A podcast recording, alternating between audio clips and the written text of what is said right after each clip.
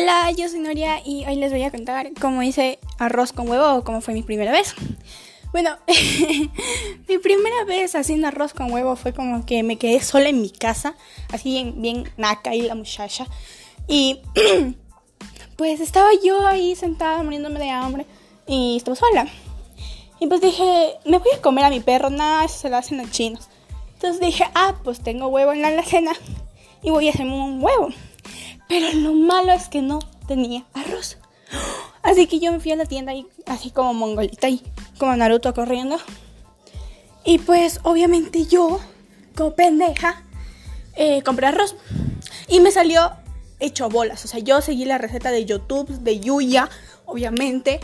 Y no me salió el pinche arroz. Y me salió hecho bolas. Entonces el huevo, yo no sabía que necesitaba sal para hacerlo saladito. Y yo lo mezclo, lo abato, lo pongo en una sartén y empiezo a hacer huevo. Y el huevo se me pegó todo. Y yo, hijo de tu madre. Pero o sea, aprendí a hacer arroz con huevo a lo tradicional, a lo pendejo, porque me salió el arroz hecho bolas y el huevo pegado, más pegado que tu ex tóxico. Así te digo, nada más te digo así. Y ya pues, o sea, X me tocó comerme el arroz quemado hecho bolas y el huevo aplastado y pegado en el sartén. Trágica historia.